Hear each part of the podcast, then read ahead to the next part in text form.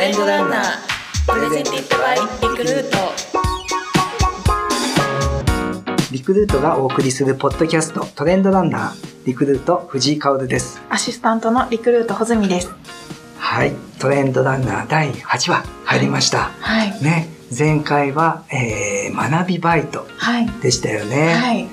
バイトしながら学べるなんか最高な感じだったですよねえーもし今僕らがバイトをするとしたらどんなバイトしながら学びたいかと穂積さんなんか思い浮かびました？私ずっと留学してみたくって海外でこう勉強するとか働くとか。はい、なので、うん。あのお話しくださっててホテルでうん。外国人の方がたくさん働いているっていうところで一緒に働いてみたいなと思いますね。ね、もうペラペラになりますもんね、うん。お金ももらいながら。と、はい。そうですね。僕はねあの学まあ、子供の頃あの藤井食堂っていうベタベタのおふくろが食堂をやっててよくおかもちを持っていたんですよね、はい。で今は僕はあのバイクのレーサーが本業って言ってるので、うんそうですよね。ね、あの、ウーバーイーツじゃないですけど、デリバリーのあの飲食のサービスみたいなので、はい。えっ、と、絶対にこぼさ、ラーメンをこぼさないで、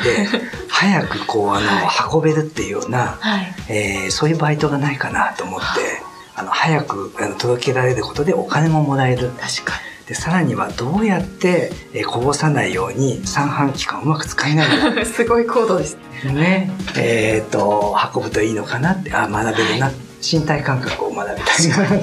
はい。お金くれないかなこんなのじゃねみたいな思いそんなことないと思いますよ。ねはい学びバイトいろんな種類のものね、はいなんか思いつきましたよねそうですね。はいということで次のまたはいバイトのなんかトレンドも今日もはいやっていきたいと思いますねはい。はいこの番組は仕事探しや学び方、美容や食といった様々なテーマの最新トレンドについて、リクルートで働くその道のプロが語っていくポッドキャストです。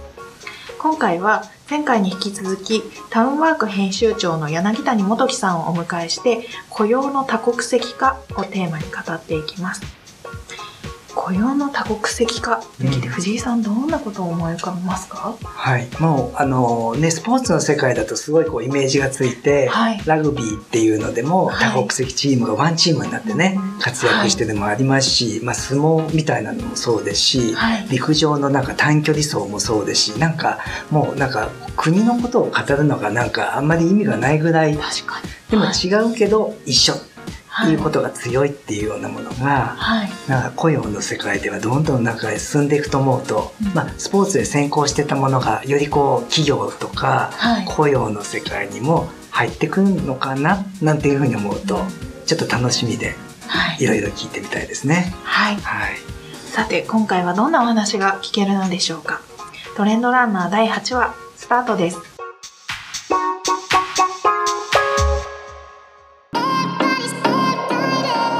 ランナープレゼンティッドバイリクルートリクルートがお送りするポッドキャストトレンドランナー。前回に引き続きタウンワーク編集長の柳谷元樹さんにお越しいただきました。よろしくお願いいたしよます。よろしくお願いします。はい、柳谷さんにね前回もあの学びバイトっていう、まあ、バイトの世界もいろんな動きがあるんだってことを、えー教えてもらいましたよね、はい。そもそも柳谷さんとか僕ら、うん。学生時代何のバイトをしてたのかなっていうのを少しちょっと聞こうかなと思うんですけど柳谷さん何を学生の時僕はですね、いっぱいやってましたいっぱいやってたんですけど、うんまあ田舎から東京に上京して、東京でバイトといえばというので、原宿で炒飯屋でバイトでその後、モテたくて、はいバーテンのバイトしてました。さすがやっぱイケメン編集長は違いますよバーテンね。だとイタリアンですもんね。はいもうおしゃれ顔も今。シュッとしてますからね。うんバイトと、僕なんかもうあの、天津甘栗いかがでしょうかってもう覚醒器を持ちながら、サラリーマンのお父さんみたいな会社帰りに天津甘栗いかがでしょうか。もう変なおじさんその頃からやってたんですよ。穂積さんもう言ってやってください。かっこいい。かっこいいのですか。私、うん。本当にバイトいろいろやってたんですけれども、うーん、洋服屋さんとかお、あと美術館とか、ト。学びました、そこで。学びました？私も天津甘栗ね、えーと売り方を学びましたけど、はい。ということで、はいまあ、バイトをね、皆さんもいろんな意味であのやってると思うんですけど、今日もね、ちょっと聞いていきたいと思います。はい、今回柳谷さんにお話しいただくテーマは雇用の多国籍化です。雇用の多国籍化と聞いて、ちょっと私とあの藤井さんはですね、あのコンビニの店員さんで最近外国の方あの増えたよねみたいな話したんですけれども、実際に多国籍化って進んでるんでしょうか？そうですね。あの、我々またトレンドワードとして今年発表させていただいたんですけども、アルダイバーというふうなワードで、うんと発信させていただきました。これが何かと言いますと、あの、企業様側は、あの、多国籍の方の採用というと、従来は、こう、単純な人手不足解消目的というふうなのがイメージが強かったんですが、そうではなくて、企業様の将来の、えっと、会社の戦力としてきちんと、えー、多国籍の方の採用すると。そういうふうな企業さんが増えていることと、あと、日本で働かれる多国籍の方に関しても、直近、去年の4月に改正出入国管理法等々の施行もありまして、どんどんどんどん、あの、日本で働く海外の方増えていってます。で、その中でも、アルバイトから始めて、え店長とかリーダーみたいな企業の重要な戦力として働く方が増えてまして、そういうふうに、えっと、多国籍人材を積極活用する企業とそこで活躍する多国籍のスタッフが、双方が、えっと、どんどん増えていってる現象をアルダイバーというふうなトレンドワードで発信させていただきました。はい。アルダイバーですから、アルバイトとダイバーシティを混ぜた感じで、アルダイバーっていうことですかね。ダジャレですね。あ、もうダジャレはこのおじさん世代にはもう大好物なんで、あの、アルバイトも含めてね、最高でございますが、でもその背景にはちゃんと、あの、法的なその改正出入国管理法。っていうような法律の動きもあったりとか、まあ、実際にインバウンドで海外の外国人の方もいらっしゃるっていうことも含めてでさらには企業が将来的には海外に進出するっていうことのために、えー、こういうダイバーシティの、えー、人事を広げようってことでもう法律も変わるわ企業の戦略も変わるわ結構真面目なね背景があるんですよね。そうです。はい。真面目な背景しかないです。そうです。すみません。ダジャレで僕はちょっとあのね気を許しましたけどちゃんと真面目な動きがあるということですよね。あの、実際に、あの、なんか事例みたいなものもちょっと教えていただきたいと思うんですけど、なんかど、どんな事例が、えあるんですかね？そうですね。うん、あの、企業様が、と多国籍人材の、と採用と育成に、すごく、はい、あの、やっぱ力を入れられてるんですけども、採用と定着と活躍のフェーズいろいろあるんですが、まずその採用のフェーズで面白い事例でいきますと、はい、とリッチモンドホテルプレミアサクサ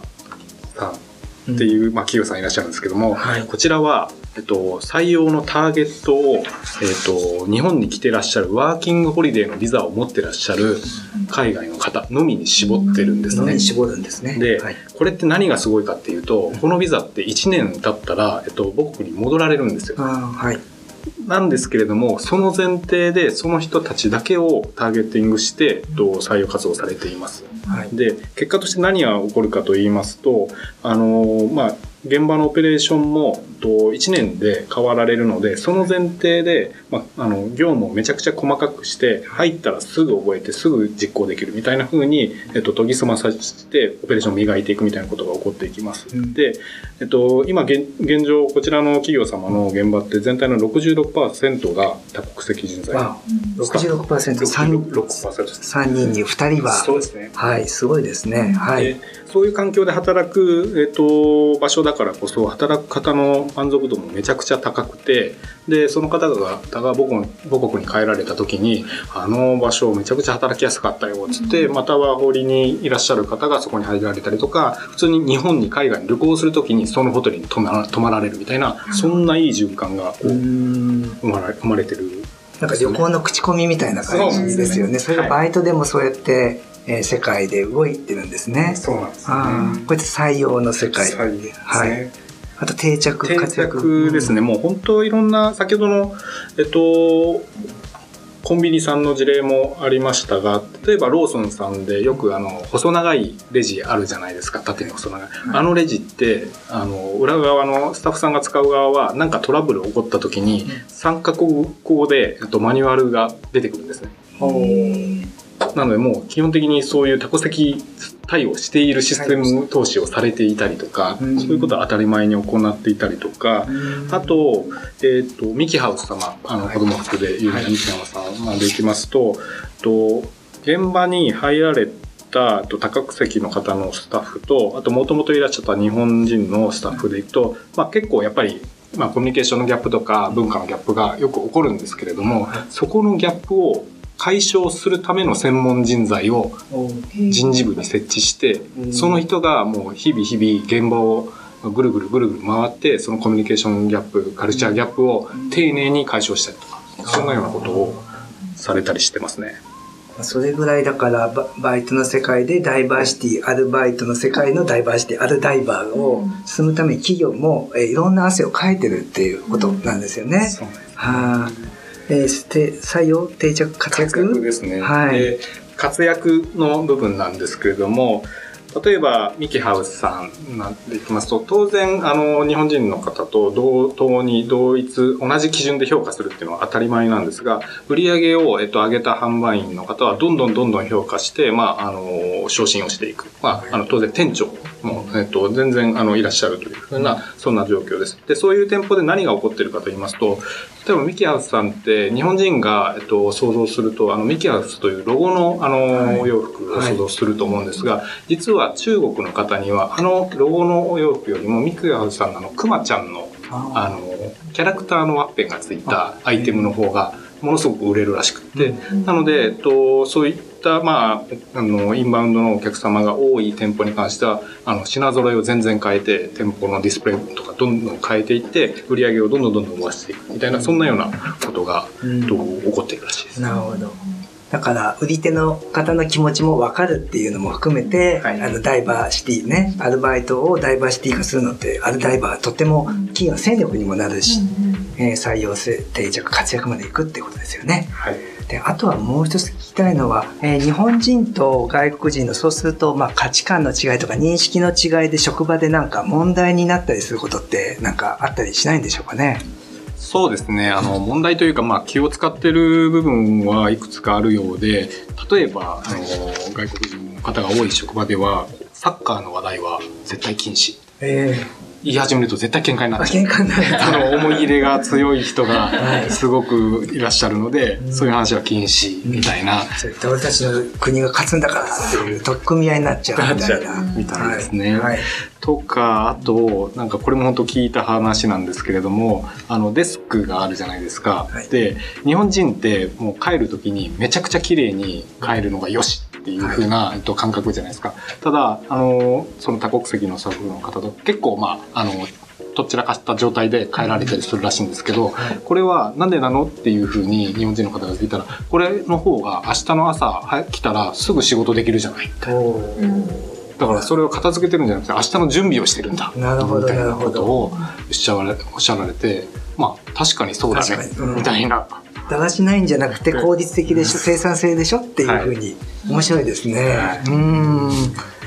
だからなんか違いっていうとなんか紛争のもとみたいになっちゃうかもしれないですけどさっき言ったその認識の違いものの見方をお互いが理解し合う、そのためにえなんでなのって今ね柳谷さんおっしゃったようになぜを聞くっていうのはすごい大事だっていうことですもんね。そうですよね。う。ん。だからなんかアルダイバーいいじゃないですかいいですね学びもとっても、はい。なんか前回の学びバイトとちょっとなんかシンクロするような感じですよね。はい。ササッカーのあの話とか穂積さん職場でしたりしてます？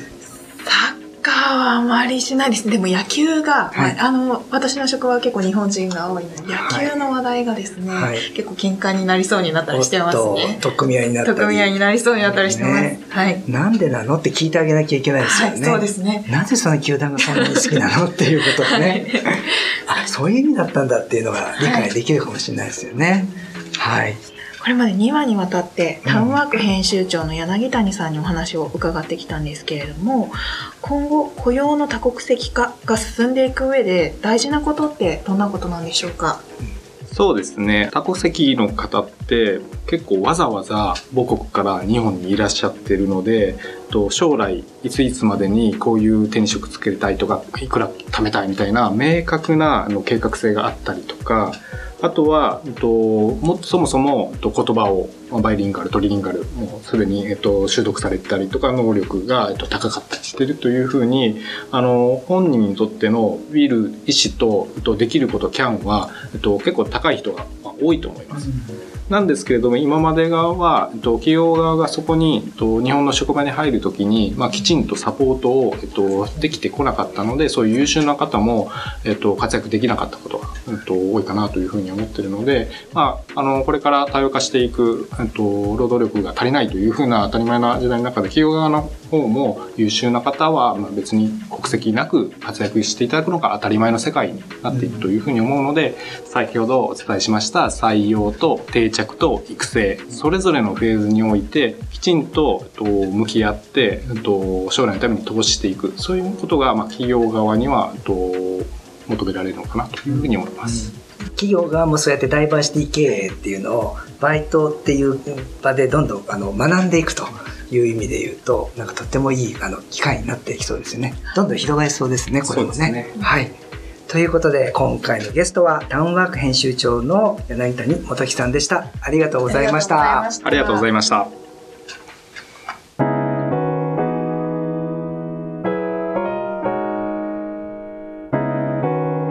トレンドランナープレゼンティッドバイリクルート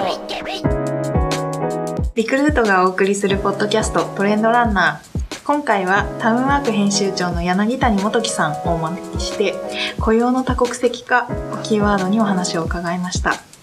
実際いかがでしたか、うん。あのアルダイバーねアルバイトとダイバーシティが組み合わさって、はい。アルダイバーまた親父ギャグってね柳谷さん言ってくれましたけどとっても、あのおじさんにも嬉しいような感じでしたけど、はい。ダジャレというよりはもうちゃんと企業の中のダイバーシティ多国籍な、えー経営がどんどん進んでいてはい。それによって採用も定着も活躍もとってもうまくいく